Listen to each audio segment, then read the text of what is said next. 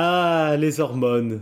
C'est un mot qu'on a souvent entendu. On les pense facilement responsables de tout plein de trucs. Le fameux c'est les hormones. Et pour autant, s'il fallait définir exactement ce qu'elles sont et comment elles fonctionnent, on serait bien mal. Heureusement, Irène est là. Grâce à elle, vous pourrez briller en société en balançant votre science sur l'axe hypothalamo-hypophysaire. Nous sommes le mercredi 26 février 2014, vous êtes sur Podcast Science et c'est l'épisode 164. Bienvenue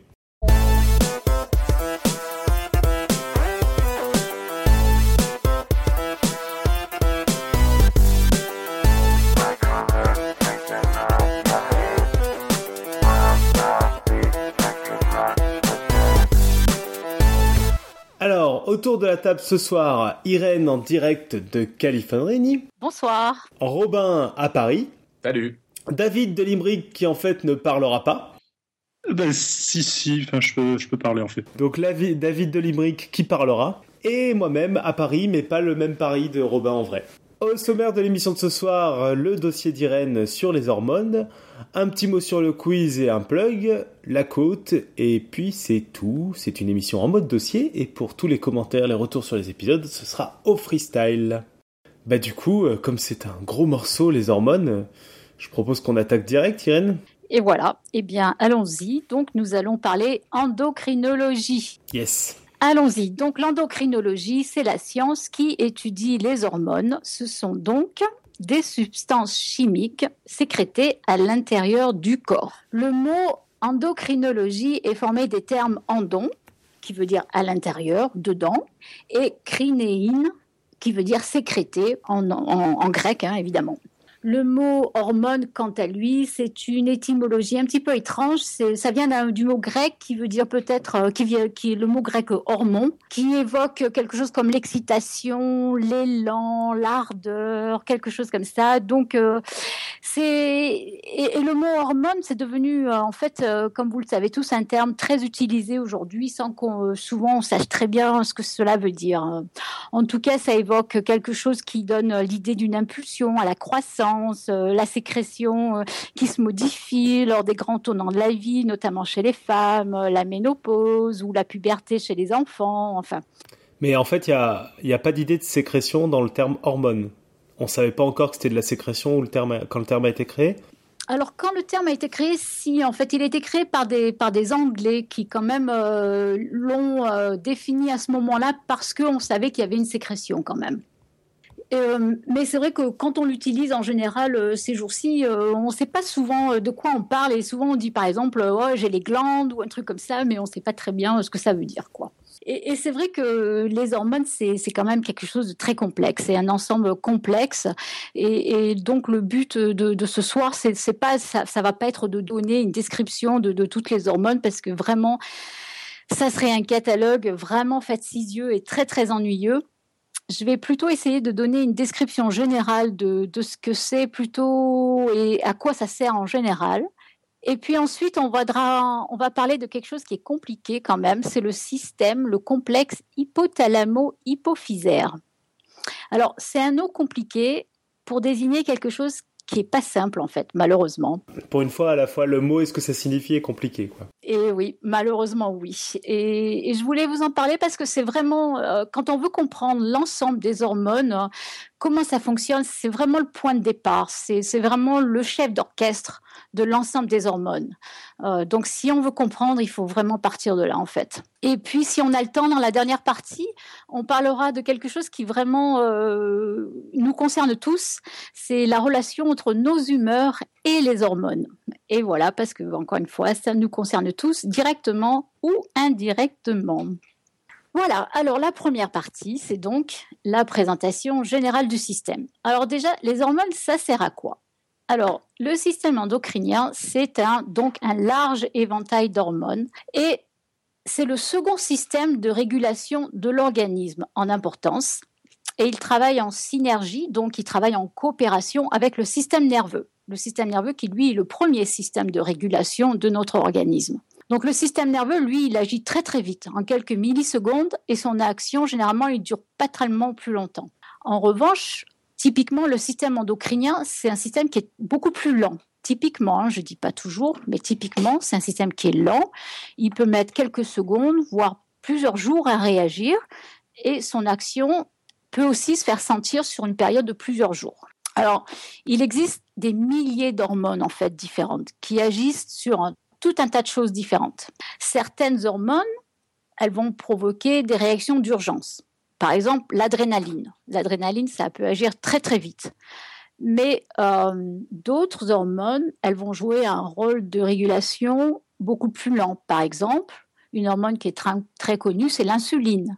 L'insuline qui régule le taux de glucose dans le sang. Euh, d'autres hormones vont venir jouer un rôle dans la gestion de l'énergie dans le corps. D'autres hormones vont jouer un rôle dans l'adaptation à l'environnement extérieur, par exemple la température, ou encore la quantité d'eau dans le corps, ou les concentrations en sel. Euh, elles vont intervenir dans la croissance, dans la reproduction, dans la pression artérielle, dans la digestion, dans tout en fait. Hein c'est un peu ce que j'avais demandé. Il y, a, des endroits où elles n'interviennent pas? Eh ben non. Finalement, euh, je crois qu'elles interviennent vraiment partout. Hein. Alors, très souvent, une hormone, en fait, a plusieurs effets simultanés et elle va interagir avec d'autres substances ou d'autres hormones. Et c'est très délicat de dire que, par exemple, une telle hormone est l'hormone de jeunesse ou que telle hormone est l'hormone du plaisir. Donc, on entend beaucoup de bêtises à ce sujet, en fait, en disant que telle hormone, si vous prenez telle hormone, ça va avoir tel effet, etc. C'est pas si simple, en fait. Euh, et, si les effets des hormones les plus importantes sont aujourd'hui assez bien connus, du moins dans les grandes lignes, il en existe beaucoup dont on ne sait encore rien et dont on ignore même l'existence en fait. Alors, pour ceux que ça intéresse, voici une définition un peu plus scientifique euh, quand même. C'est une molécule, donc un composé chimique, qui par définition est sécrété en faible quantité par un tissu spécialisé elle est sécrétée dans le sang et transportée par lui pour que son action, se produise à distance. Donc ça, c'est très important. Les hormones agissent sur des cellules spécifiques en produisant des effets spécifiques. Et ce sont des régulateurs du métabolisme qui agissent en, chacune en collaboration, le plus souvent avec d'autres hormones. Donc ce qu'il faut retenir ici, c'est que ce sont des substances chimiques qui sont le plus souvent donc sécrétés dans le sang et qui vont aller agir à distance. Alors ça, c'est la définition et évidemment, on va voir qu'il y a des exceptions, forcément. Donc on l'a vu, les hormones, elles sont essentielles pour maintenir notre équilibre physiologique interne qui est le garant de notre bonne santé. C'est ce qu'on appelle encore une fois en termes scientifiques un beau mot, je trouve, l'homéostasie. Donc cet équilibre, on le sait tous, il est fragile et il est influencé par de nombreux facteurs externes comme le sommeil, le stress, l'alimentation, la lumière, etc., etc. Alors, quelle est la nature chimique des hormones? Il en existe en gros trois types selon leur structure générale, euh, qui ont aussi des caractéristiques communes telles que leur lieu de production. Donc on a euh, les protéines, par exemple l'insuline, elles sont nombreuses. il y a beaucoup, beaucoup d'hormones qui sont euh, des, des, protéines. Elles sont le plus souvent synthétisées dans le corps sous une forme rallongée euh, et elles devront être coupées pour être actives. Elles agissent sur des récepteurs fabriqués euh, par leurs cellules cibles. Ensuite, on a les hormones stéroïdiennes, par exemple la testostérone. Alors ça, elles sont, produites par des structures bien définies. Par exemple, les reins. Euh, et plus exactement, on le verra, une structure euh, au-dessus des reins qui s'appelle le cortex surrénal. Les gonades, qui sont des glandes euh, qui font partie du système de reproduction. et des structures qui se développent plutôt à la grossesse, par exemple le plein satin. Et puis on a des hormones un peu plus, originales, je vais dire, qui sont dérivées de ce qu'on appelle la, tyrosine, qui est un acide aminé. Euh, ce sont les hormones thyroïdiennes, par exemple. Donc il s'agit de l'adrénaline dont on entend beaucoup parler, de la dopamine aussi dont on entend beaucoup parler, et des hormones très très connues, les hormones thyroïdiennes. Donc la tyrosine, je l'ai dit, c'est un acide aminé qui est fabriqué par notre corps et c'est une molécule très simple, mais qui permet aussi de fabriquer des protéines en fait. Alors on l'a vu, pour que des hormones puissent agir, il faut qu'elles aillent s'associer à des récepteurs. Donc bien qu'elles circulent partout, toutes les hormones n'agissent pas partout. Pour qu'une hormone ait un effet, elle doit atteindre son récepteur qui va la reconnaître. C'est un peu comme une clé dans une serrure. J'aime bien aussi cette analogie, c'est un peu comme la télévision. Les émissions sont diffusées partout, mais seuls les récepteurs réglés sur la chaîne Intel peuvent recevoir ces émissions en fait. Et c'est grâce à ce mode de fonctionnement que les messages hormonaux ne produisent leurs effets qu'à des endroits bien choisis et à des moments bien adéquats. D'accord, donc c'est comme, euh, comme de la radio ou de la télé. Ouais. On, nous envoie un signal très spécifique et n'importe où, on, peut le... Enfin, à des endroits très précis, on peut le recevoir si on a envie de le recevoir. Exactement, exactement, oui. C'est ça. Donc en fait, les hormones, elles sont déversées dans le sang, elles sont partout, mais elles n'auront une action que là où sont leurs récepteurs finalement. Donc très souvent, l'effet de l'hormone dépend plus du récepteur que d'elle finalement. Donc un même message hormonal peut avoir des effets différents aussi selon les types de récepteurs. Et là, je donnais l'exemple de la testostérone, par exemple, euh, messieurs, qui fait pousser les poils de votre corps, mais qui ralentit la pousse de vos cheveux, par exemple. c'est un peu frustrant, mais c'est comme ça. Alors, voyons un petit peu le mode d'action général des hormones. Donc, on l'a vu, elles vont agir via des récepteurs sur lesquels elles se fixent et qui peuvent être sur les membranes de leurs cellules cibles, donc à l'extérieur des cellules, mais les récepteurs peuvent être aussi à l'intérieur des cellules et là, donc, euh, les hormones doivent traverser les membranes. Donc, il y a plusieurs moyens. Donc, les hormones qui sont des protéines, elles peuvent avoir, euh, les hormones protéiques, elles peuvent avoir des récepteurs sur les membranes, comme l'insuline par exemple. Elles vont aller se lier sur un récepteur. En se liant sur ce récepteur, ça déclenche une cascade de réactions chimiques à l'intérieur des cellules et ça met en branle tout un système de transmission que l'on appelle des messagers en fait.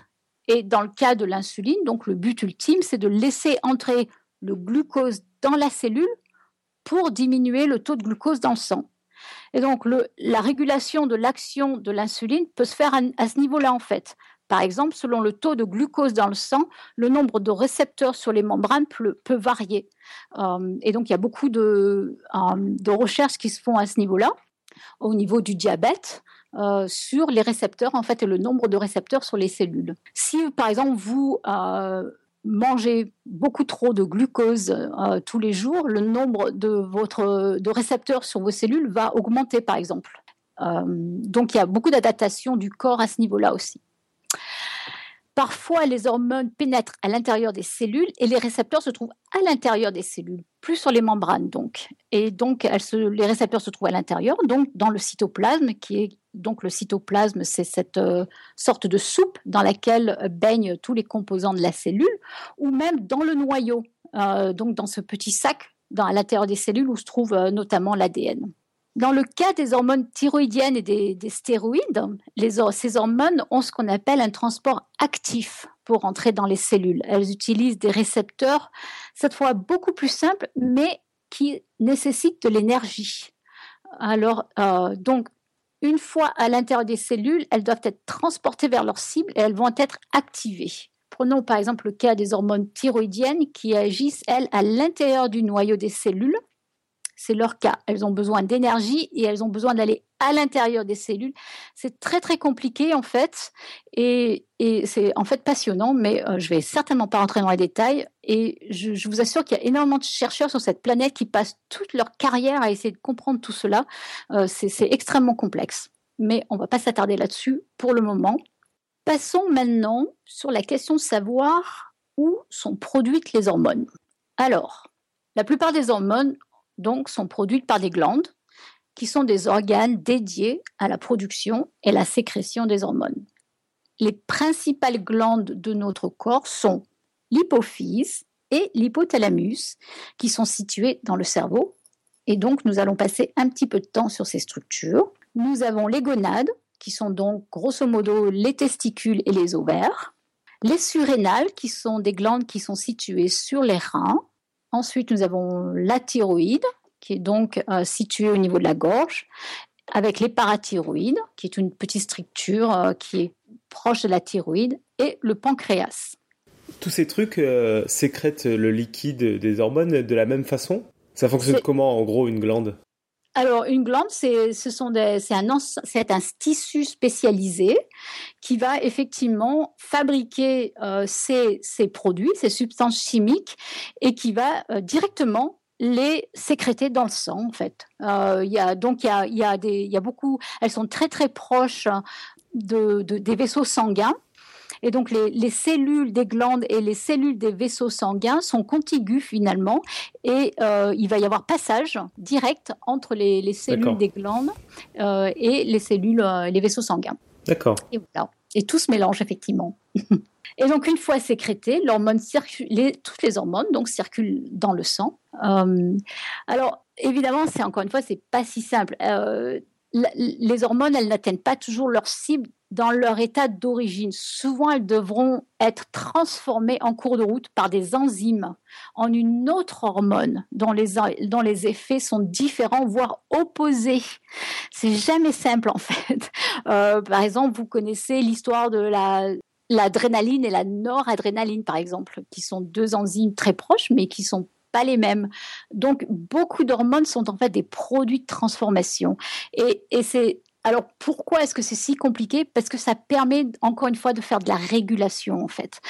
ces passages d'une forme à une autre, ça, fait une étape supplémentaire et ça permet à, notre corps d'avoir encore un moyen de régulation, euh, de freiner ou d'accélérer encore la production des hormones. Voilà, c'est pour ça que c'est compliqué. Euh, c'est pour encore une fois donner de plus de flexibilité en fait. Voilà, donc ça c'est une présentation générale du système. Et maintenant, euh, ce que j'aimerais faire, c'est donc présenter le complexe hypothalamo-hypophysaire. Donc c'est celui qui est le chef d'orchestre de tout le système. Exactement, le chef d'orchestre de toutes les autres glandes. Donc, en gros, c'est un complexe qui régule la sécrétion des autres glandes, en fait. Alors, partons par l'hypophyse. C'est en fait vraiment l'hypophyse qui est le chef d'orchestre des autres glandes. Elle régule leur sécrétion mais l'activité de l'hypophyse est elle-même sous le contrôle de l'hypothalamus. Donc on a une structure compliquée pour un mode de fonctionnement qui est en fait très sophistiqué. Et on va voir que ça va nous amener à parler de composés dont on entend souvent parler, en fait. Le cortisol, l'hormone de croissance, l'ocytocine, tout ça, on va voir. Alors, partons de la description du complexe. Partons de l'hypothalamus. Alors, l'hypothalamus, déjà le nom, ça vient d'où? Hypo, ça veut dire en dessous. Thalamus, ça veut dire la chambre en grec. Donc c'est la chambre du dessous. C'est une structure qui est située au centre du cerveau, dans une cavité centrale. Et j'aime bien le nom de cette cavité, en fait. Elle s'appelle la selle turcique. On s'en fiche, en fait, du nom, mais j'aime bien le nom. Euh, c'est une petite cavité qui est, remplie de liquide céphalo-rachidien. C'est une petite structure nerveuse essentiellement et ce qui est intéressant, c'est que ce n'est pas une structure délimitée. C'est-à-dire que si vous, si vous faites une coupe de cerveau, vous n'allez pas voir une structure bien délimitée qui correspond à l'hypothalamus. C'est pas délimité d'un point de vue structural, mais on sait qu'on y trouve des cellules à cet endroit-là qui ont des aspects différents des autres neurones. Donc, ce qu'il faut retenir ici, ce sont uniquement des neurones différents et on sait qu'ils correspondent à une région bien particulière qu'on a appelé l'hypothalamus. Donc ces neurones, ils participent à un bon nombre de fonctions centrales telles que le maintien de la température corporelle. C'est là aussi qu'il y a notre horloge, euh, biologique. C'est aussi le centre des réactions émotionnelles, par exemple le peur, la peur, le stress, le plaisir. C'est là aussi euh, qu'il y a un rôle important dans les mécanismes de la faim, la soif, la température, donc je l'ai déjà dit, je crois le comportement sexuel aussi. Alors, l'hypothalamus, lui, il reçoit les stimuli périphériques. Par exemple, la composition du sang ou bien des signaux qui proviennent d'autres parties du cerveau. Prenons un exemple presque au hasard. Vous pensez au sexe. Le siège de cette pensée, il se trouve dans votre cortex cérébral.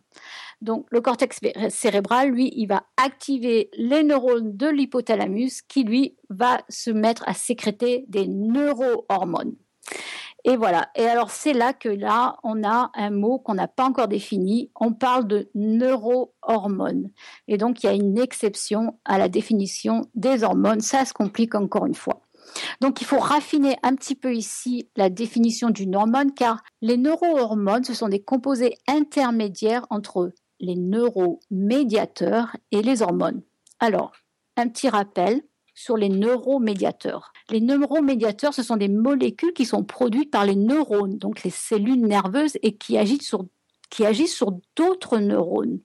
Donc, pour ceux qui s'y connaissent un petit peu, ils agissent sur les synapses, c'est-à-dire ce qui se trouve à la jonction entre deux neurones.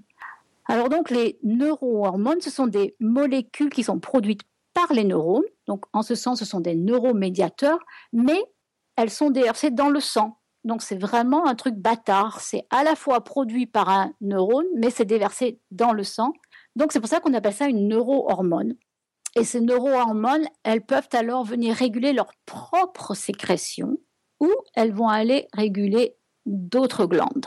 Alors, ces neurohormones euh, de l'hypothalamus, elles, activent l'autre partie du cerveau dont nous allons beaucoup parler, l'hypophyse. Alors, l'hypophyse, elle, elle sécrète d'autres hormones qui vont aller réguler, réguler les glandes. Donc, nous avons l'hypophyse, l'hypophyse qui sécrète les neurohormones, les neurohormones qui vont aller activer l'hypophyse, l'hypophyse qui va être activée, qui va sécréter des hormones, et ces hormones vont aller activer les autres glandes du corps.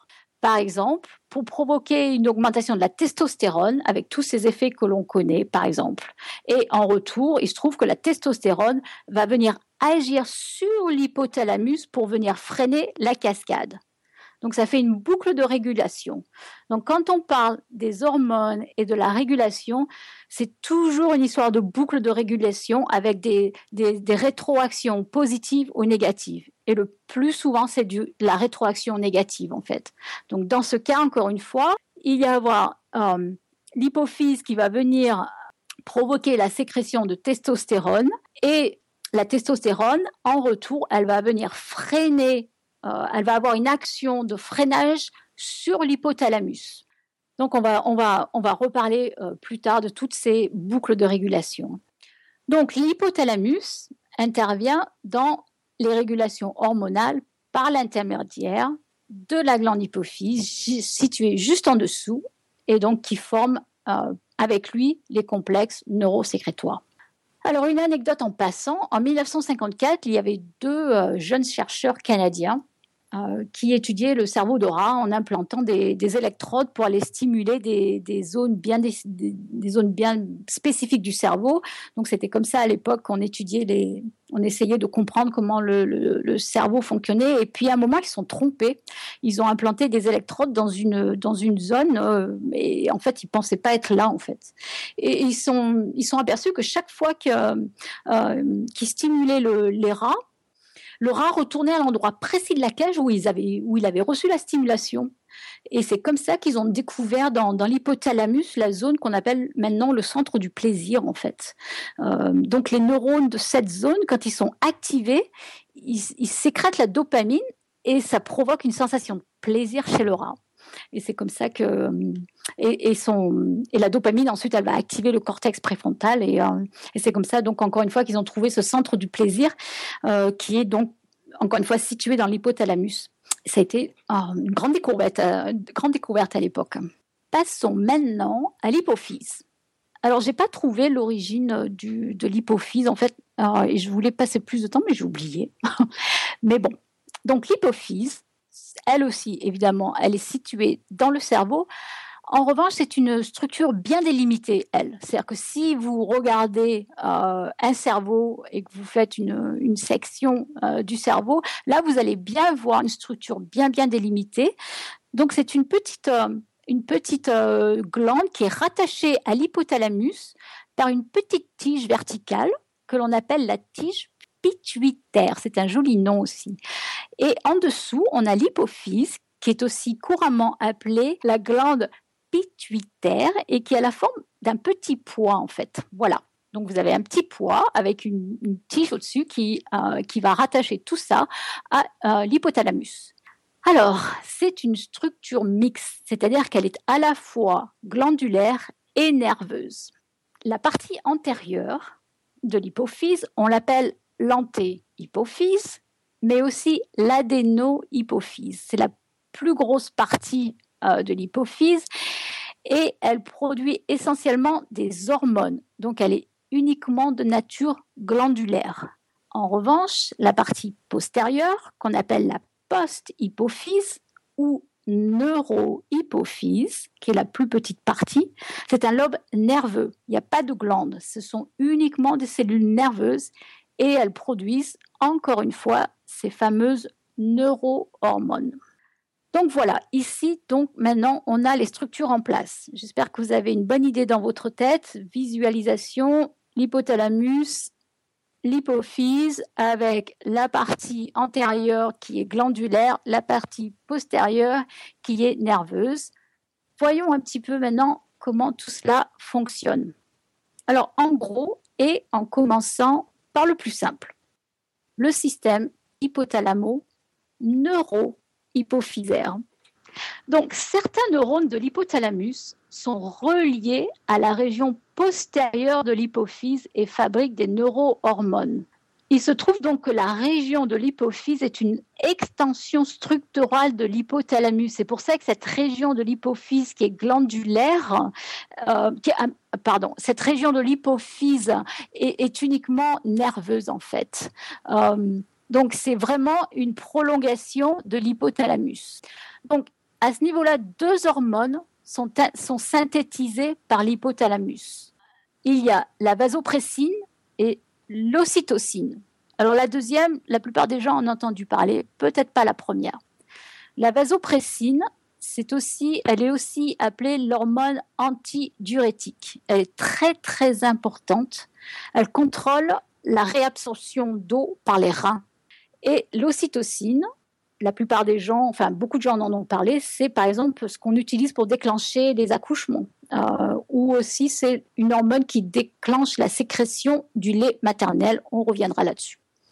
Alors ces deux hormones, elles sont très très proches en termes de structure. Elles sont très très petites, c'est des petites protéines. Elles font 9 ou 10 acides aminés. D'ailleurs, elles sont restées très très euh, conservées chez les vertébrés au cours de l'évolution en fait. Et en fait, il se trouve d'ailleurs que pour l'anecdote, à très forte dose, elles ont les mêmes effets sur l'organisme. Donc, elles sont transportées via les neurones. Elles sont, elles sont donc fabriquées au niveau de l'hypothalamus. Elles sont transportées via les neurones jusque dans la neurohypophyse. Elles sont stockées dans la neurohypophyse et finalement, elles seront sécrétées dans le sang au niveau de la posthypophyse après stimulation nerveuse des cellules de cette dernière. Alors, voyons un petit peu à quoi elles servent. Alors, l'ocytocine, on l'a vu, donc c'est une hormone protéique qui est synthétisée principalement par l'hypothalamus. Elle est sécrétée par l'hypophyse postérieure, donc la neurohypophyse. Elle agit principalement euh, sur les muscles lisses de l'utérus et sur les glandes mammaires. Et son nom signifie accouchement rapide. Donc, aussi en grec, ça veut dire rapide, et tocine, ça veut dire accouchement. Donc elle est libérée en grande quantité pendant le travail, au cours de l'accouchement, ce qui facilite la naissance. Elle, elle, elle aide à la distension de l'utérus. Donc on l'aura bien compris, c'est ce qu'on donne aux femmes enceintes pour déclencher l'accouchement s'il y a besoin. Après l'accouchement, grâce à la stimulation des mamelons par la tétée du bébé, il y a stimulation de la sécrétion d'ocytocine qui participe à la sécrétion du lait maternel. Et je précise, au cas où vous l'auriez pas compris, c'est un mécanisme réflexe entièrement, donc nerveux. Il n'y a pas du tout d'autres hormones en jeu. Alors, elle a quelques autres actions bien connues. Euh, et il faut préciser aussi qu'elle est, principalement synthétisée par le cerveau, mais il y a d'autres types de cellules qui, euh, qui la sécrètent. Mais euh, elle est impliquée dans la reproduction sexuée, particulièrement pendant et après la naissance. Elle entre en jeu dans la régulation de la dans la synthèse de la progestérone par les ovaires. Euh, elle, est, elle est diminuée par la prise d'éthanol. Et c'est intéressant parce que ça explique que l'éthanol a pu être utilisé autrefois comme médicament pour diminuer les contractions utérines en cas de, euh, en cas de menace d'accouchement prématuré. Et euh, chez l'homme, elle participe à la production des spermatozoïdes. Et il se, il se pourrait que l'ocytocine ait aussi un rôle dans différents comportements, comme l'orgasme, la reconnaissance sociale, l'empathie, l'anxiété, les comportements maternels, etc. Et euh, c'est, je vous signale qu'on trouve beaucoup, beaucoup de sites internet euh, intéressants qui vantent les bienfaits de l'ocytocine, si vous ne le saviez pas euh, déjà. Euh, il y en a qui l'appellent euh, l'hormone câlin, par exemple, c'est très mignon. Il y a des sites qui donnent des conseils pour augmenter euh, les taux sanguins d'ocytocine afin de préserver votre couple. J'ai vu un site internet qui conseille à des vendeurs de se vaporiser d'un peu d'ocytocine le matin après la douche pour vous donner confiance et mieux vendre vos produits. Enfin, c'est très intéressant. On fait tous ça. Voilà. Alors, l'autre hormone, donc neurohormone sécrétée par la neurohypophyse, c'est la vasopressine. Alors, elle est moins connue, mais elle est vraiment très très importante. Donc, notre corps est formé d'environ 60% d'eau, grosso modo, et malgré de grandes variations dans les quantités d'eau absorbées par jour, le contenu d'eau dans notre corps demeure incroyablement stable et en fait plusieurs hormones entrent en jeu dans le contrôle euh, de cette quantité d'eau. Euh, et c'est vraiment très précis. Et parmi elles vraiment la vasopressine joue un rôle majeur. Donc euh, cette petite hormone elle se dégrade très rapidement dans le sang. En environ 20 minutes, il n'en reste plus que la moitié. Et elle agit principalement sur les reins en réduisant le volume des urines, ce qui augmente euh, en même temps la concentration des composants urinaires. Alors, si le sang devient trop concentré, par exemple parce qu'on a transpiré, il va y avoir stimulation de la sécrétion de vasopressine qui va diminuer le volume des urines et donc augmenter le volume sanguin pour le diminuer.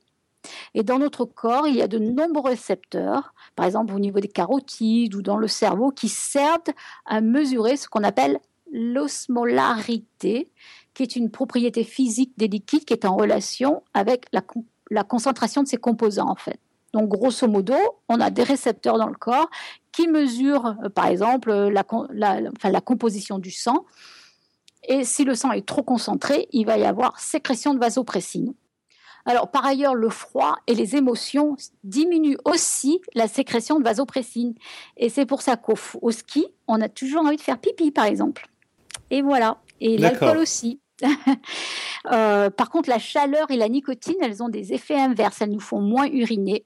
Ce qui est logique pour la chaleur, on essaie de conserver évidemment l'eau dans notre corps. Hein. Alors évidemment, cette hormone, elle est aussi très importante pour le contrôle de la pression artérielle. Une diminution de la pression artérielle lors d'une hémorragie, par exemple, entraîne une sécrétion de vasopressine. Pareil pour la nausée et les vomissements. Euh, et la vasopressine entraîne aussi euh, un effet moindre, mais elle entraîne aussi une contraction des vaisseaux sanguins. Alors, vous avez peut-être aussi entendu parler du diabète insipide. Euh, c'est une forme de diabète un peu moins connue, mais c'est n'est pas très rare quand même. C'est une forme de diabète qui est due au manque de vasopressine. Et dans ce cas, le sujet urine beaucoup, mais le, sucre reste dans le sang. Donc en fait, le, patient a, trop de sucre dans le sang. Euh, et pour la petite histoire, c'est pas du tout une intox, mais c'est très vrai. Il fut un temps où les médecins goûtaient bien l'urine de leurs patients en fait, euh, pour voir s'il y avait du sucre dans les urines en fait. C'est très très vrai ça. Donc pour, pour revenir à ces, gens qui ont du diabète insipide, euh, ces pauvres gens, ils n'arrêtent pas de boire. Ils urinent jusqu'à 10 litres de, par jour en fait. Et d'ailleurs, c'est un c'est un, désordre qui n'est à, ne pas confondre avec un désordre psychologique qui, euh, qui là aussi, j'arrête pas de dire ça, mais c'est un joli nom, j'aime bien la potomanie, qui est un besoin impérieux de boire tout le temps, mais qui est uniquement psychologique. Donc là, c'est pas du tout ça, c'est vraiment. Et, et ça peut pas être assez compatible, parce que j'imagine que quand tu urines 10 litres par jour, il y a besoin de boire un peu, non? Ah oui, par contre, oui, c'est vrai. Mais là, il y a une cause physiologique. Euh, j'ai presque envie de dire mécanique. C'est pas mécanique, mais on sait que c'est par déficit vasopressine. Alors que la potomanie, c'est euh, euh, idiosyncrasique, c'est-à-dire qu'il n'y a a pas de cause physiologique connue en fait.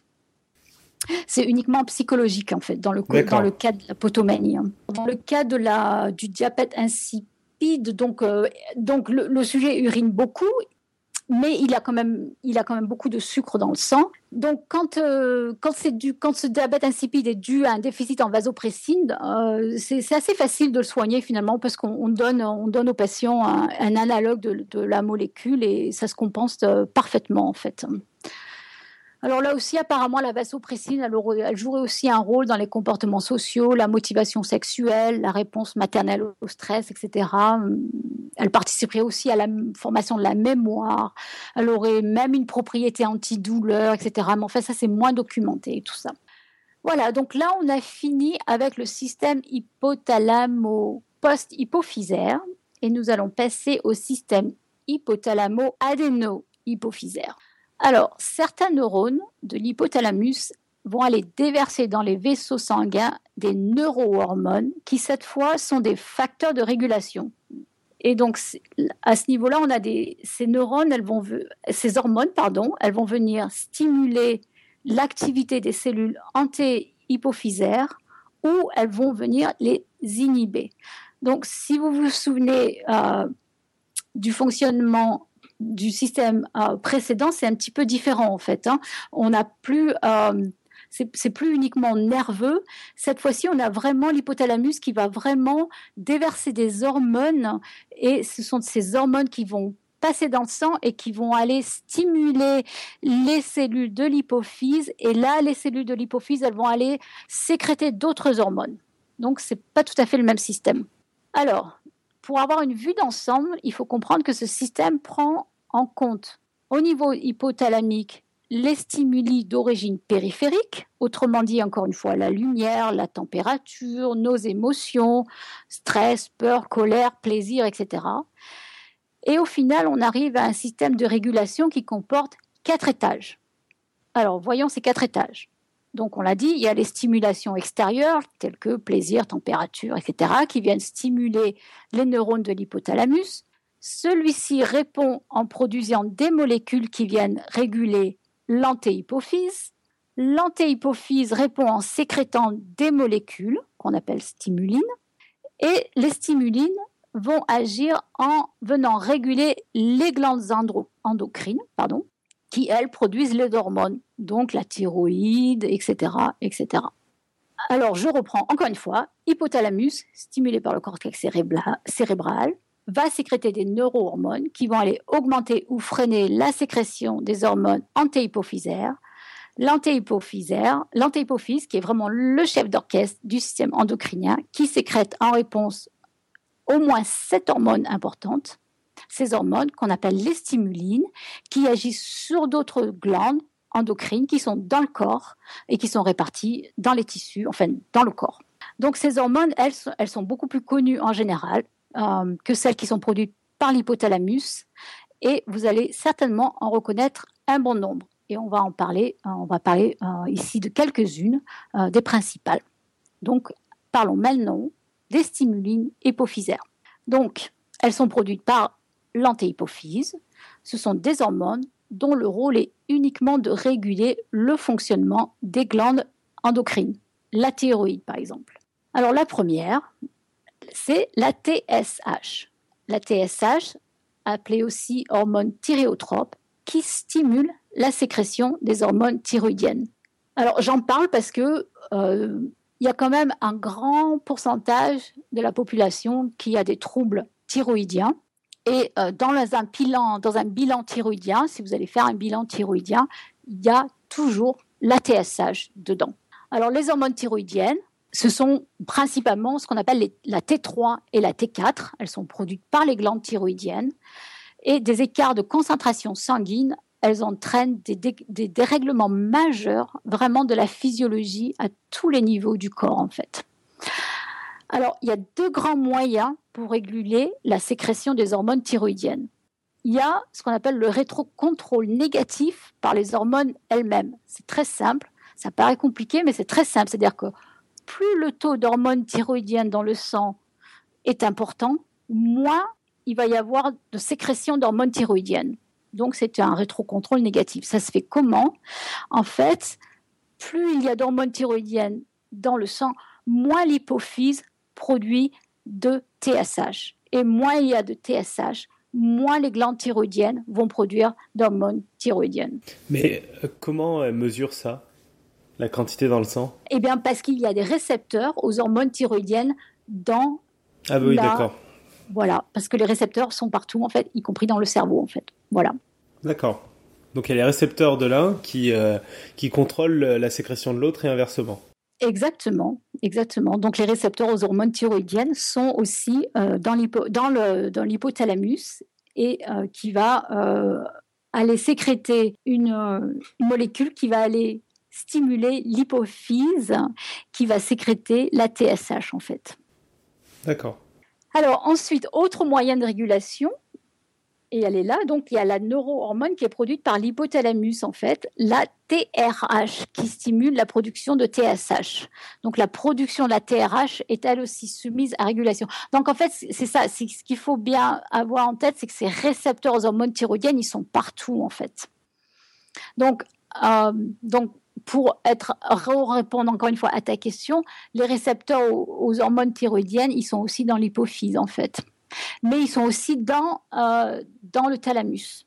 Et donc ici, il y a une, une, régulation qui se fait au niveau du thalamus, l'hypothalamus qui va produire cette autre hormone qu'on appelle la TRH, qui va stimuler la production de TSH.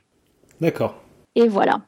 Donc par exemple, si on a froid, il va y avoir production de TH. C'est-à-dire que si on a froid, au niveau de l'hypothalamus, il va y avoir stimulation de l'hypothalamus qui va aller produire de la TRH, qui va aller stimuler l'hypophyse et qui va, aller sécréter la, la TSH, qui va aller stimuler la production d'hormones thyroïdiennes. Et tous les gens qui ont des problèmes thyroïdiens savent très bien qu'ils ont ou trop chaud ou trop froid, selon qu'ils ont ou trop d'hormones thyroïdiennes ou pas assez en fait. Et, ce, qui est, horrible, c'est que j'essaie de simplifier extrêmement en fait, hein, euh, mais grosso modo, ça marche comme ça en fait. C'est vraiment, euh, c'est vraiment des stimulus extérieurs qui vont aller stimuler l'hypothalamus, qui va aller stimuler l'hypophyse, et c'est l'hypophyse qui va aller stimuler les glandes en fait. Grosso modo, c'est vraiment euh, une régulation à plusieurs étages en fait. Et il y a une raison à ce que ce soit justement aussi euh, long avec plein d'étages ou, ou pas? Eh bien, la raison, c'est qu'encore une fois, ça donne beaucoup de, de moyens de régulation. Et, ça, et, ça, permet d'avoir beaucoup de précision et beaucoup de modularité et d'être très subtil, j'allais dire, en fait, dans, les moyens de régulation. Je crois que c'est vraiment pour ça. Alors, parlons maintenant d'une autre, sécrétion hypophysaire avec une hormone qui est aussi assez connue, c'est l'ACTH.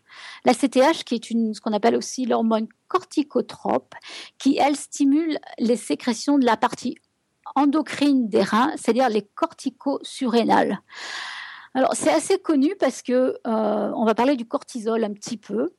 Alors, les surrénales, ce sont deux glandes en forme d'amande qui coiffent les reins et qui produisent beaucoup d'hormones qui ont des propriétés bien distinctes, euh, mais très complémentaires, qui nous aident à combattre le stress. Par exemple, l'adrénaline et la noradrénaline qui préparent l'organisme euh, pour retrouver son calme et qui nous donne, euh, par exemple, le réflexe de fuir face au danger.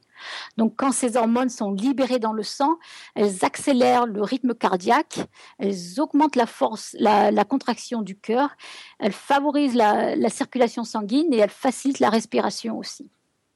Donc, les surrénales, elles produisent par exemple le cortisol aussi et la, la corticostérone à partir du cholestérol, ce qui permet de mobiliser les réserves de graisse, donc nous donne de l'énergie par exemple, ça peut permettre aussi de lutter contre une maladie, par exemple. Euh, ces, molécules, elles ont des propriétés inflammatoires euh, qui ont d'ailleurs conduit au développement de toute une famille de médicaments de synthèse, les corticoïdes. À ne pas confondre d'ailleurs avec les stéroïdes anabolisants, dont la structure est très proche du cholestérol, mais qui ont un mode d'action très différent. Euh, ils agissent comme la testostérone, ils pénètrent dans les cellules et ils modifient la synthèse des protéines donc, si vous prenez des anabolisants, vous allez avoir plus de muscles, mais vous perturbez aussi l'action du cortisol, mais il va y avoir beaucoup d'effets, secondaires, en fait, beaucoup plus graves. Euh, mais bref, fermons la parenthèse, en fait. D'accord. L'ACTH, pour revenir à cette hormone, elle, elle stimule donc la production du cortisol et d'autres corticoïdes à partir du cholestérol. Et là aussi, donc il y a un rétrocontrôle négatif. C'est-à-dire que plus il y a de cortisol dans le sang, moins il va y avoir de production d'ACTH. Et là encore, la production est régulée par l'hypothalamus via une autre hormone qu'on appelle le CRF. Le nom importe peu.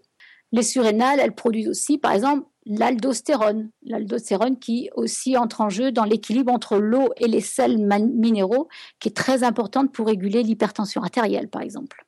Alors, le taux d'ACTH, il est très dépendant du cycle circadien en relation avec la lumière. Il y a eu un, avec la lumière, pardon. Il y a eu un, podcast euh, récemment qui était très très important, euh, très euh, intéressant sur le cycle nictérémal. Je trouvais qu'il était vraiment très bien fait d'ailleurs.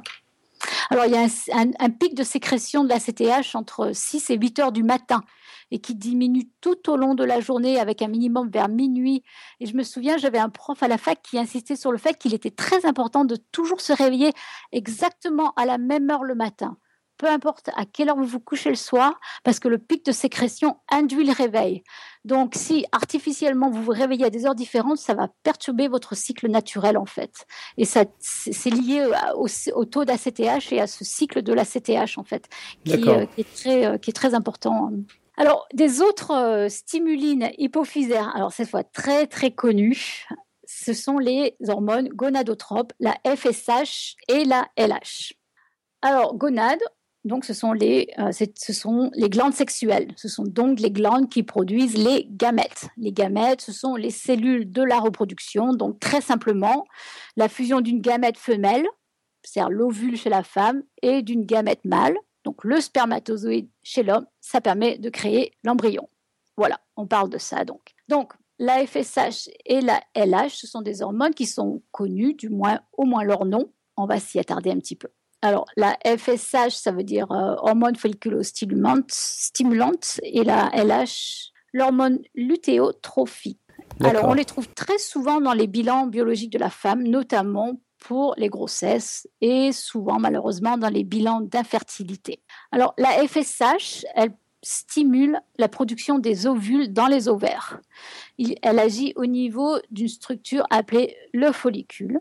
Donc cette hormone, elle a pour cible les gonades alors, je ne vais pas trop développer les effets, c'est assez compliqué. Alors, chez, euh, en revanche, la LH, elle, elle contribue avec l'aide de la FSH à la maturation des follicules. Donc, elle permet aussi la formation des ovules.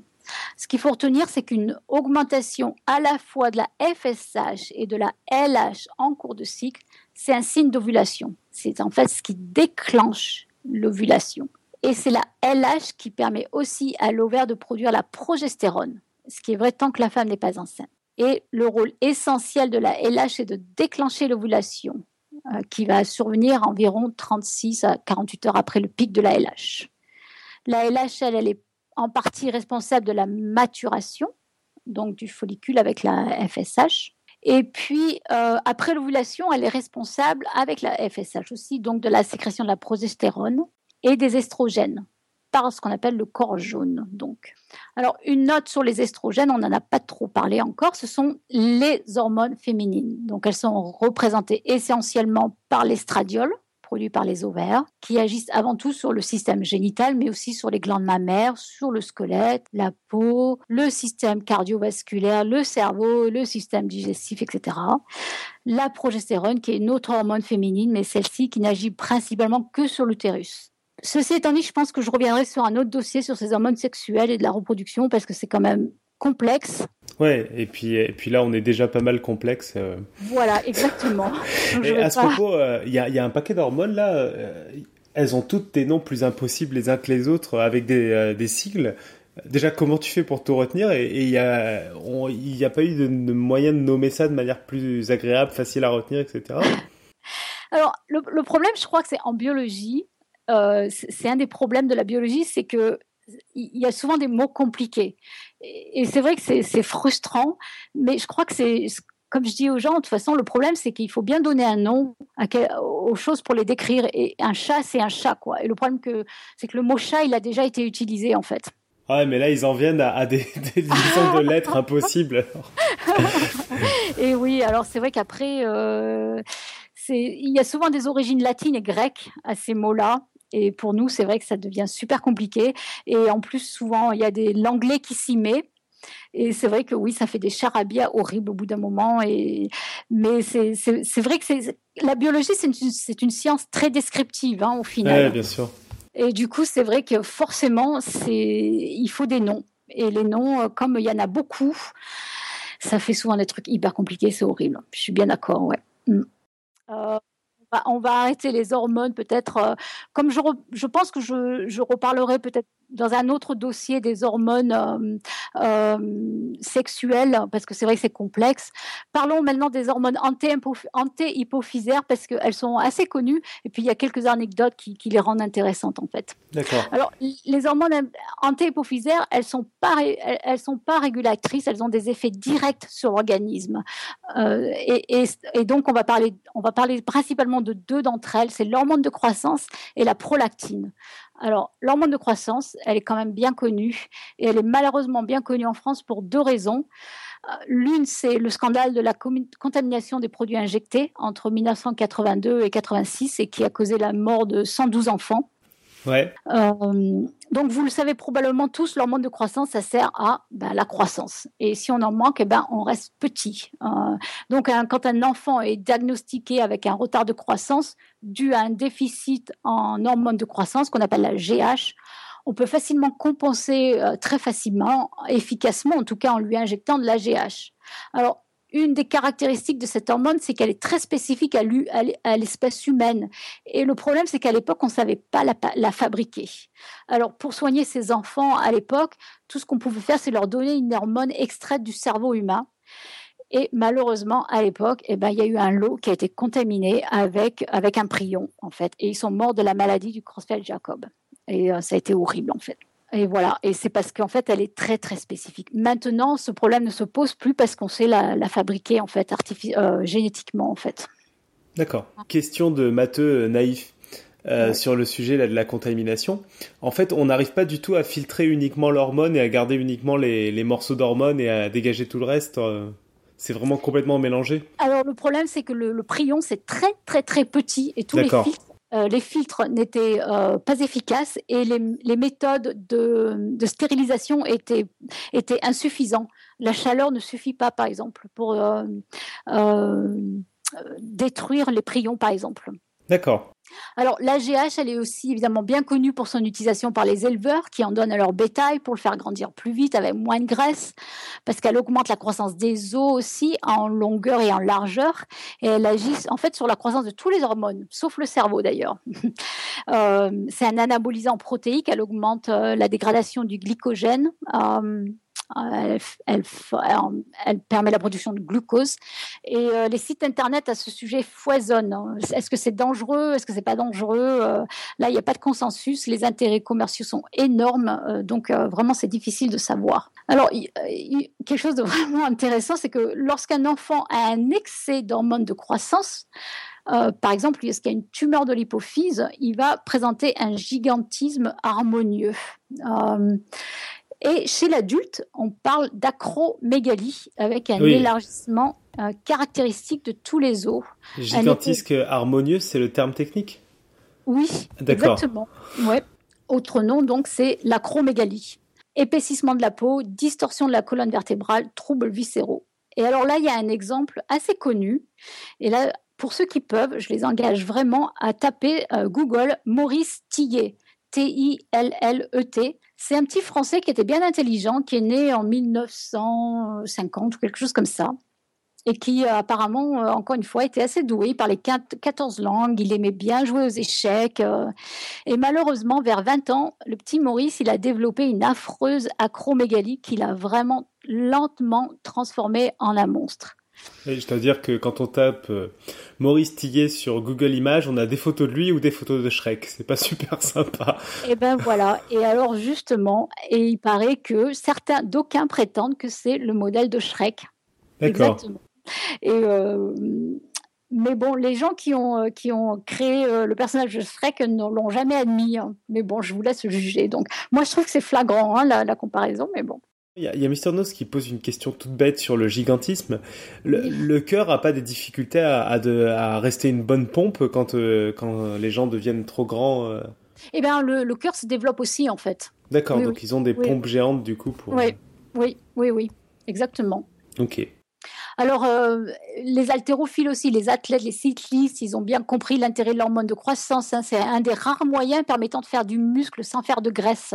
Euh, et souvent, elle est associée à l'EPO, bien connu aussi pour favoriser le transport de l'oxygène. Et les deux, en revanche, quand ils sont utilisés ensemble, ils entraînent une moins bonne fluidité du sang et ça donne des affreux accidents cardiovasculaires vasculaires et euh, c'est pas très beau. Voilà. Alors une autre hormone bien connue, c'est la prolactine. Alors là, la prolactine, c'est une hormone bien connue, elle, pour son rôle dans la production du lait. Euh, elle a d'autres fonctions, environ 300, mais je vous rassure, je ne vais pas vous les énumérer. Donc en fait, comment ça fonctionne? Donc en fin de grossesse, la, diminution, du taux de, progestérone dans le sang et, la chute brutale euh, euh, des estrogènes à l'accouchement euh, le tout associé à la succion du mamelon de, la maman par le bébé entraîne l'hypophyse à sécréter les deux hormones qu'on appelle les hormones du maternage, c'est-à-dire la prolactine pour la fabrication du lait et l'ocytocine pour l'éjection du lait. Donc pendant la grossesse, la prolactine participe euh, donc à, euh, la production du lait.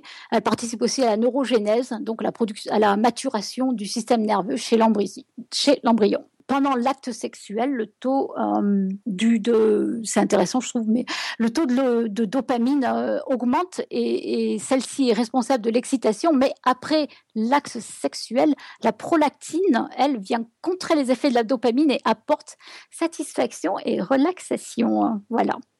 Et la, la prolactine chez l'homme, elle, en revanche, fabrique, euh, participe à la fabrication du sperme.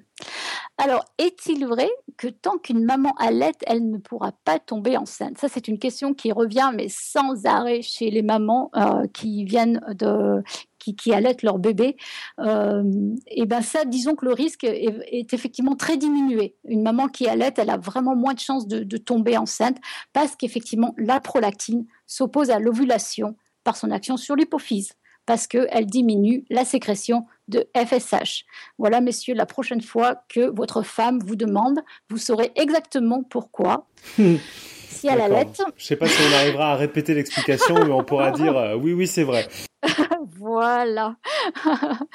Par contre, euh, si la prolactine est en, est en, excès, il va y avoir infertilité. Et j'en parle parce que c'est vraiment une cause très très importante d'infertilité féminine. C'est environ 20% des cas en fait. 20% des cas d'infertilité féminine sont dus à, la, des excès de prolactine.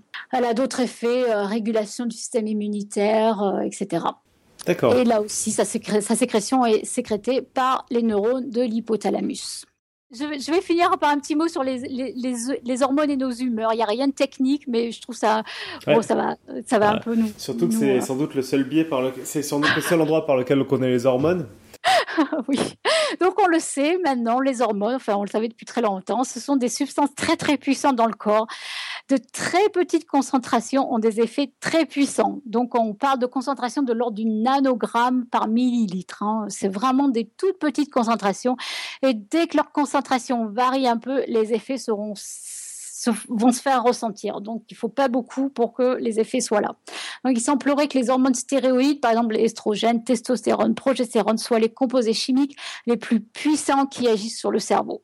Donc, les, des variations de ces hormones euh, produits en particulier par les ovaires chez la femme influencent la production des neurotransmetteurs, dopamine et sérotonine en particulier, qui vont venir affecter les humeurs.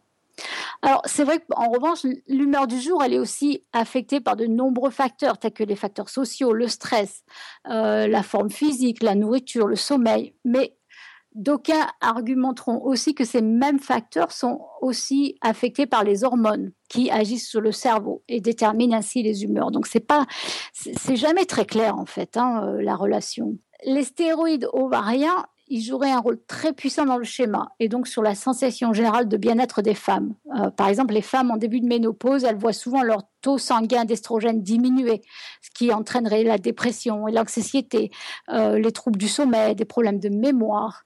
Et souvent, elles, vont prendre un traitement hormonal euh, substitutif. Euh, il y a des, études qui euh, mettraient euh, en avant le fait que les extrogènes ont des effets antidépressants. Donc, au contraire, des effets trop élevés chez la femme entraîneraient des crises d'anxiété chez la femme. Ce qui est frustrant, c'est qu'une femme peut avoir une tendance hyper ou hypo, mais en plus toujours des fluctuations en plus. J'ai vu aussi quelque part que le ratio entre estrogène et progestérone semblerait être la clé d'un bon équilibre entre les hormones féminines et qu'un traitement adéquat, ça pourrait être une bonne solution. Euh, un déficit en progestérone entraînerait aussi des crises d'anxiété chez la femme euh, qui, approche la, ménopause. Mais si le niveau d'estrogène est élevé mais la progestérone basse, les patientes pourraient tomber dans des crises de rage folle. Ah oui, d'accord. Ça vous dit quelque chose, messieurs? Suivi d'une phase d'abattement. Oui, d'accord. Je ne sais pas si ça vous dit quelque chose, mais bon, c'est pas. bref, ça, ça, a tout plein d'effets euh, assez notables, quoi. Oui. Alors, c'est pas trop surprenant si on sait que la plus large concentration de récepteurs à la progestérone se trouve dans la région limbique du cerveau, qui est le centre des émotions. D'accord. Donc, ça s'explique quand même bien, quoi. Donc, et, et en revanche, la progestérone a un effet, calmant. C'est ce qui se passe aussi après la naissance, quand le taux de progestérone chute et qu'on voit apparaître bah, le baby blues de la maman, en fait. Hein.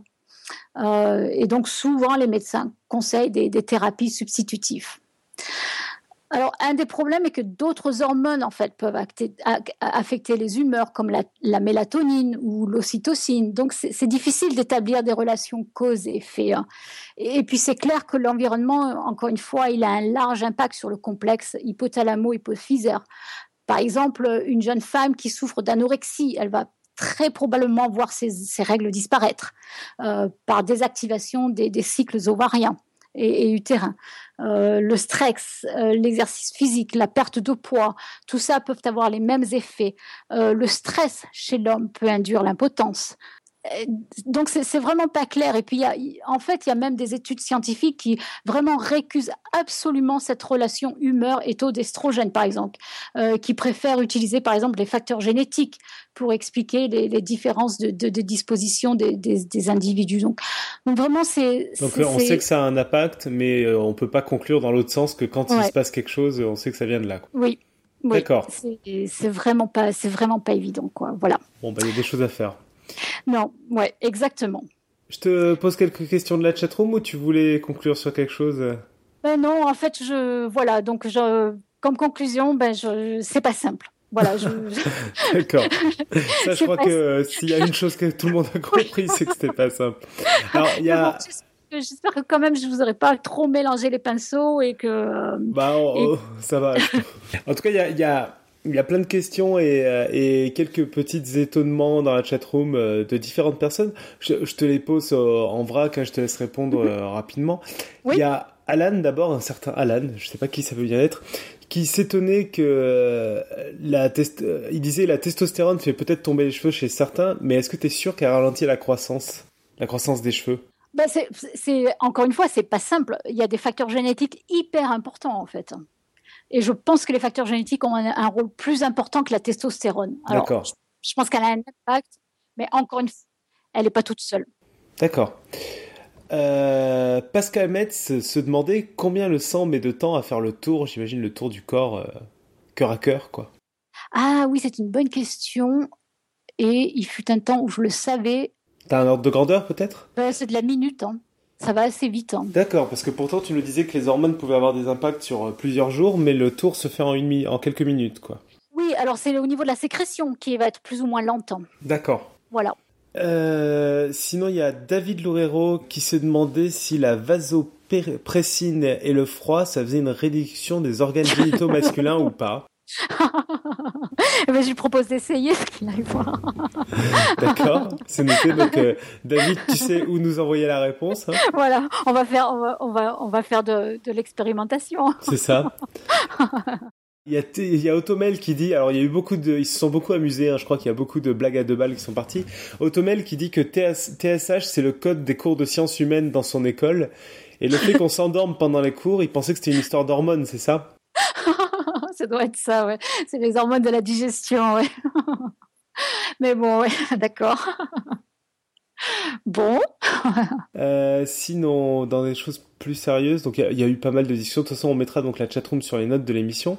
Il y a Automel qui dit les glandes autocrines et paracrines sont aussi contrôlées par le système hypothalamo-hypophysaire. C'est une question Oui, oui, oui, aussi, bien sûr. Absolument. Euh, si on a des problèmes de thyroïde, est-ce que c'est normal que le test euh, ne le détecte pas à cause d'un prélèvement ponctuel normal? Analyse sanguine. Alors, si on a des problèmes de thyroïde, est-il normal que le test Un test sanguin. Si tu sais pas, tu peux dire je sais pas, hein, parce que c'est très spécifique comme question. Je veux pas dire de bêtises, mais non, en fait, non. Les tests de la thyroïde, euh, ils, ils devraient pas être dépendants du moment. Autant les, les bilans FSH, LH, oui. Autant un test thyroïdien, les mesures des hormones thyroïdiennes euh, ne devrait pas euh, être dépendant. C'est-à-dire que s'il y a un déficit d'hormones thyroïdiennes, quel que soit le moment du prélèvement, ben, il y a un déficit. Ou s'il y a un excédent, quel que soit le moment du prélèvement, du prélèvement il y aura excédent de toute façon. Donc, tu penses que c'est pas possible qu'il y ait... Euh, Grosso modo, non. Mhm. D'accord, donc c'est pas, pas, normal si, si, si, si, ça, si ça se passe, quoi. Oui, oui, oui. Mhm. D'accord. Bon, sinon, il y a LGJ qui nous cite euh, un, un, victime d'acromégalie euh, célèbre, à savoir Richard Kiel, qui est le requin dans la série James Bond. Ah, d'accord. Ok. Bien. Euh, Alan, qui fait une remarque sur, tu as dit que l'allaitement était en, en gros une méthode de contraception plus ou moins que ça. Et lui, il disait ah, ouais, mais attends, à condition d'allaiter du matin au soir comme chez les chasseurs-cueilleurs. Et il dit que quand on allaite selon des rythmes occidentaux, alors il a lu chez euh, Robert Sapolsky que c'est pas du tout une méthode de contraception fiable, qu'a priori ça ça limite pas tant que ça euh, les possibilités de tomber enceinte. Non, non, mais je suis bien d'accord, c'est pas du tout absolu. Hein. Il faut, et, c'est vrai qu'il y, y, a beaucoup de, de, de, femmes qui sont tombées enceintes à cause de ça. Hein. Ah, je suis tout à fait d'accord, ouais. D'accord, bah, c'était bon, c'était bon de le préciser alors. Ouais, ouais, non, c'est pas du tout, c'est pas du tout fiable à 100%, loin de là. Hein. Alors, sinon, Dame Dahu euh, se demande euh, si tu avais des choses à dire sur les endorphines. Il en a beaucoup entendu parler, il voulait avoir un avis d'experte. Alors, euh, il sait pas si c'est une hormone ou pas, de peur de passer pour un idiot. Mais bon, il se demande alors, Irène, c'est quoi une endorphine? Quels sont les, les effets sur l'organisme? Eh ben oui, c'est pas des hormones en fait. C'est pas considéré comme des hormones. Euh, ce sont effectivement des molécules qui sont euh, sécrétées par euh, le système nerveux, mais elles ne sont pas et qui sont qui, qui sont là pour grosso modo diminuer la douleur, mais qui sont pas considérées comme des hormones en fait. D'accord. Ouais. Donc c'est pas des hormones. Voilà. Sinon, donc une question de Monsieur euh, Monsieur Nose. Alors il y a eu beaucoup de jeux de mots un peu débiles. Là, c'est pas une question, c'est des jeux de mots. Donc Monsieur Nose a dit euh, secrète par ici, secrète par là. Ça en fait des secrets, des à découvrir. LJJ qui dit euh, histoire, l'histoire des hormones à cas Secret Story. oui. Et sinon, un petit jeu de mots de Mister Nose, ocytocine, aussitôt fait. Excellent, mais oui, bravo. Et une dernière question pour euh, là un peu plus sérieuse. Est-ce que les récepteurs qui captent le niveau d'hormones sont spécifiques à une sorte de cellule particulière? Alors les récepteurs hormonaux sont spécifiques à l'hormone. Je, crois que c'est ça la question. Hein. Euh, bah là, il se demandait si c'était spécifique à une sorte de cellule. Alors, est-ce que les... peut-être une précision d'automel. Est-ce que les récepteurs qui captent le niveau d'hormones sont spécifiques à une sorte de cellule? En gros, ils se demandent si, euh, si ce qui détermine le récepteur ou l'émetteur, c'est euh, un type de cellule. Non, je crois que c'est n'est pas les cellules, c'est les récepteurs vraiment. Euh, donc on peut avoir les récepteurs A, par exemple, ils vont pouvoir être à la fois sur les cellules endothéliales et les mésenchymateuses. Donc tous les types de, de récepteurs sont présents dans toutes les cellules? Oui. Oui. Oui, mais ça va être leur distribution leur, euh, qui va être différente. D'accord. Euh, en revanche, A est spécifique à l'hormone. Oui. Mmh, Et une mmh. dernière question de Maxence, c'est au moins, on aura, ils se posent tous quand même des questions sur les hormones. Est-ce que les phéromones sont des hormones? Alors, est-ce que les phéromones sont des hormones? Alors, c'est des hormones un petit peu particulières, mais oui, euh, ce sont des hormones en ce sens qu'elles sont effectivement sécrétées par des glandes, elles passent par le sang, mais elles ont la particularité aussi ensuite d'être sécrétées à l'extérieur du corps. Donc, c'est la définition du phéromone, je pense. Je ne suis pas sûre à 100%, mais je pense que c'est ça, en fait, la définition d'une phéromone. D'accord. Ok, bon, ben, super, je crois qu'on n'a plus trop d'autres questions. Euh, merci pour... Euh, pour ce voyage au sein des hormones, tu avais quelque chose à dire? Euh, moi, bah, j'ose espérer que c'était pas trop trop compliqué quand même. Bah, on, verra toujours s'ils peuvent poser des questions, etc. Et puis tu vas revenir sur, sur les hormones. Je crois que c'est surtout les termes compliqués qui qui étaient pas simples. Voilà. J'espère que j'ai donné au moins un tour d'horizon sur le fait qu'il y a beaucoup de régulation et que euh, c'est surtout ça en fait que je, qui est, important de se souvenir en fait. Tous les niveaux de régulation pour euh, et si je, si je fais d'autres dossiers ça serait que ça, sera beaucoup plus facile parce qu'on parlera plus des, actions que, que, des modes de régulation en fait. D'accord. Très bien. Bah du coup je vous propose de passer au quiz. Alors euh, pour rappel le quiz qui a été lancé la semaine dernière c'est est-ce que on peut définir si une casserole marche avec une plaque à induction en faisant le test de l'aimant?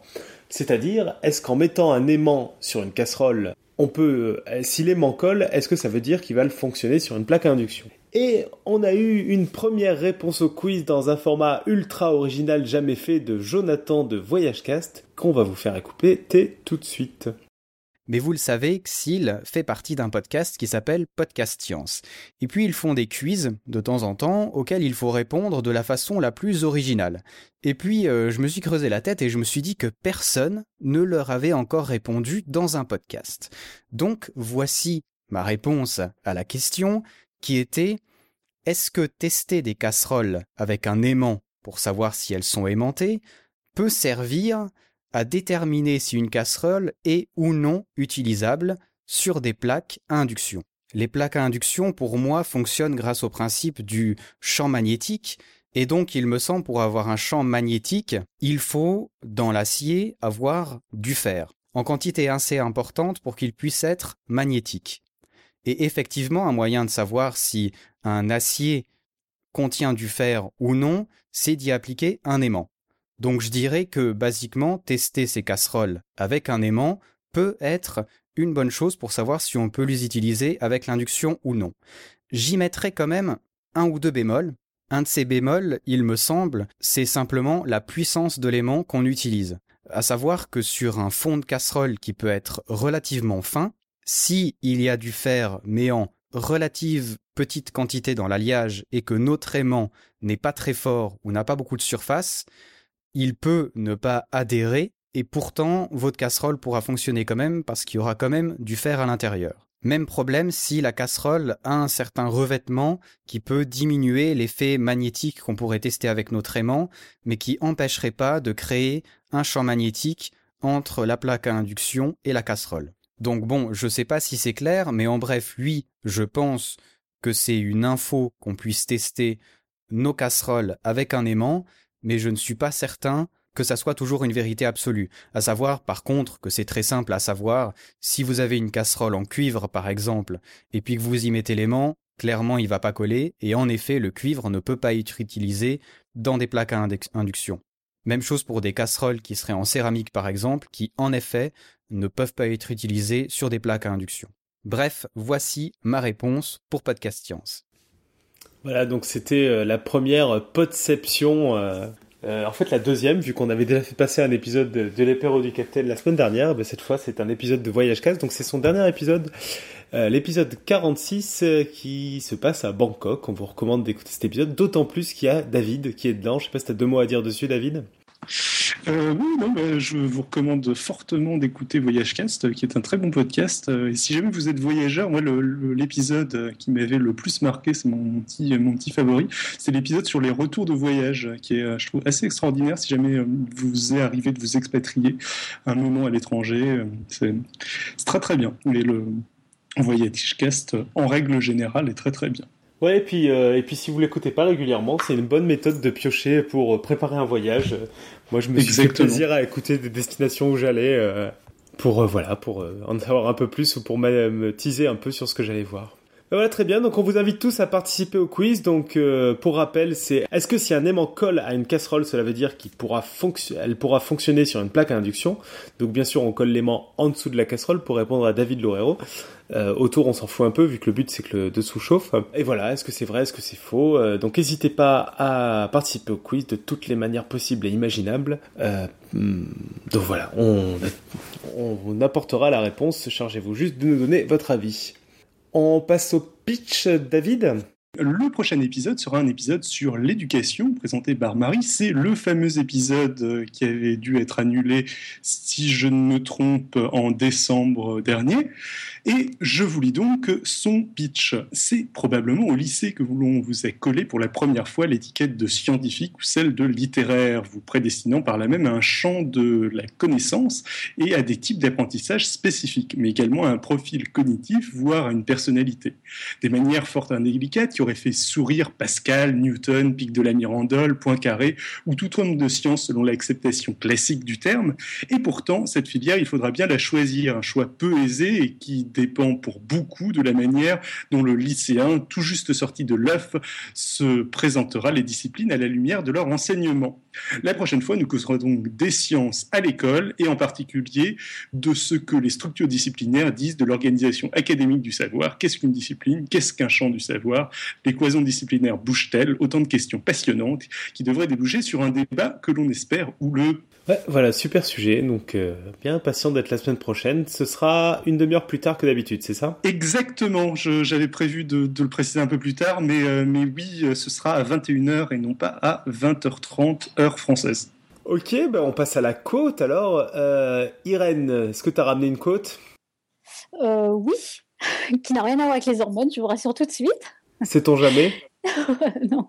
Euh, non, mais c'est une jolie phrase que j'aime bien qui dit que c'est une grande misère que de n'avoir pas assez d'esprit pour bien parler, ni assez de jugement pour se taire. Et c'est de Jean de la Bruyère. Ouais, ou alors c'est qu'on contrôle mal ses hormones, quoi. voilà, elles ont bon dos, les hormones. Bon, et sinon, moi, parce que donc, euh, j'ai cherché une côte au dernier moment et genre, la première, une des premières côtes que j'ai trouvées, c'était Gérard Depardieu. Et comme on n'a jamais cité Gérard Depardieu dans Podcast Science, je me dis que c'est une bonne première. Il disait Aujourd'hui, le cinéma ressemble à un hôpital psychiatrique. On file des hormones aux acteurs et ils deviennent autre chose que ce qu'ils sont.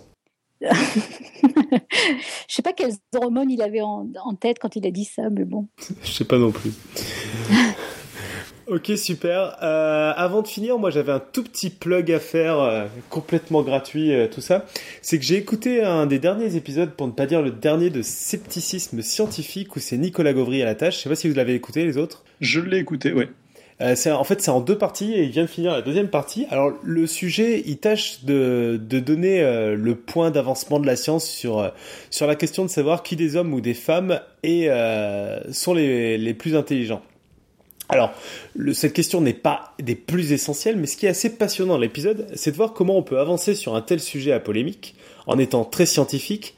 Et en particulier, il explique super bien qu'il euh, y a un peu de camps, ceux qui sont persuadés qu'il y a un groupe qui est plus intelligent que l'autre et ceux qui pensent que c'est égalité, et qui montre que cette opposition radicale entre vrais scientifiques est hyper riche et permet d'avancer sur énormément de domaines, sur la définition de l'intelligence, sur comment mesurer l'intelligence, sur euh, les mesures sur la taille du cerveau, etc. Et donc euh, j'ai trouvé l'épisode tout à fait passionnant et je vous invite à aller l'écouter.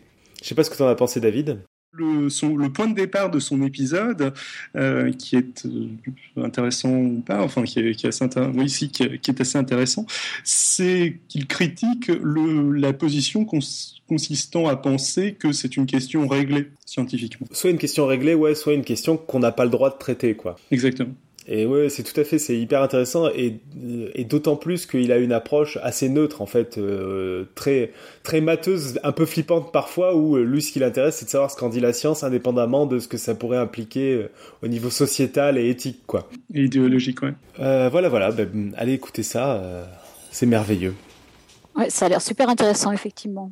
Euh, du coup, euh, bah, je, David, je te laisse conclure. Comme d'hab, que vous ayez aimé ou pas, surtout ne restez pas les bras croisés. Inondez-nous de courriers, de commentaires, de likes de tweets, de retweets, de clins d'œil, de cadeaux de Noël, même si c'est pas Noël, ou que sais-je encore.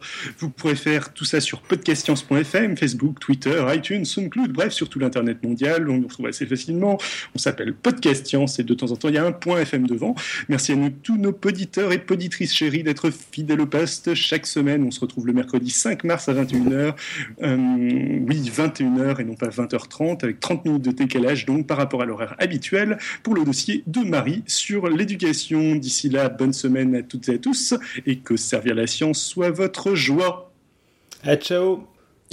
Au revoir tout le monde. Bonsoir. ciao à tous. Salut tout le monde.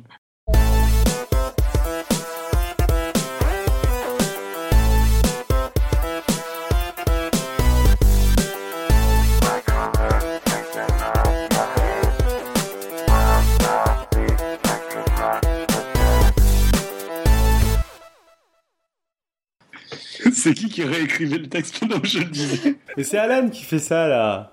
Il, ré- il réécrivait mon texte aussi. Ouais, mais il Euh, a- Il y a Robin aussi. Vous êtes insupportables les gars. hein. mais non, Ah, Je vous vais, vous virer, n'importe je vais comment. vous virer les droits en écriture hein, si c'est ça. de dire n'importe quoi aussi. Attends Alan, on t'aurait fait ça, t'aurais jamais supporté quoi. Je- J'ai pas dit n'importe Vous quoi. auriez eu aussi. aucune raison de faire ça. Ouais, c'est ça. Putain. Et l'autre qui se cache, genre je suis pas là pendant toute l'émission, quoi. Et qui, et qui vire son nom de la liste des personnes présentes. Bon, sinon, les, les autres sphères qui sont derrière le podcast qu'on n'entend pas, euh, j'ai oublié de citer au fait euh, ah, au début qu'on avait Julie qui traînait pas loin, comme d'habitude la grande prêtresse, que peut-être que vous entendrez un de ces quatre. Euh, Exactement. me Dès dit qu'il y avoir a- une connexion. euh, C'est ça. Me dit qu'il y a aussi une citation d'un certain Nicotube dans le podcast 564. C'est surtout les termes fait. compliqués qui n'étaient pas simples. Oui. Et c'était quand même important de la citer, celle-là. Donc dans ce podcast. c'est ça. C'est une, c'est une siteception, c'est ça?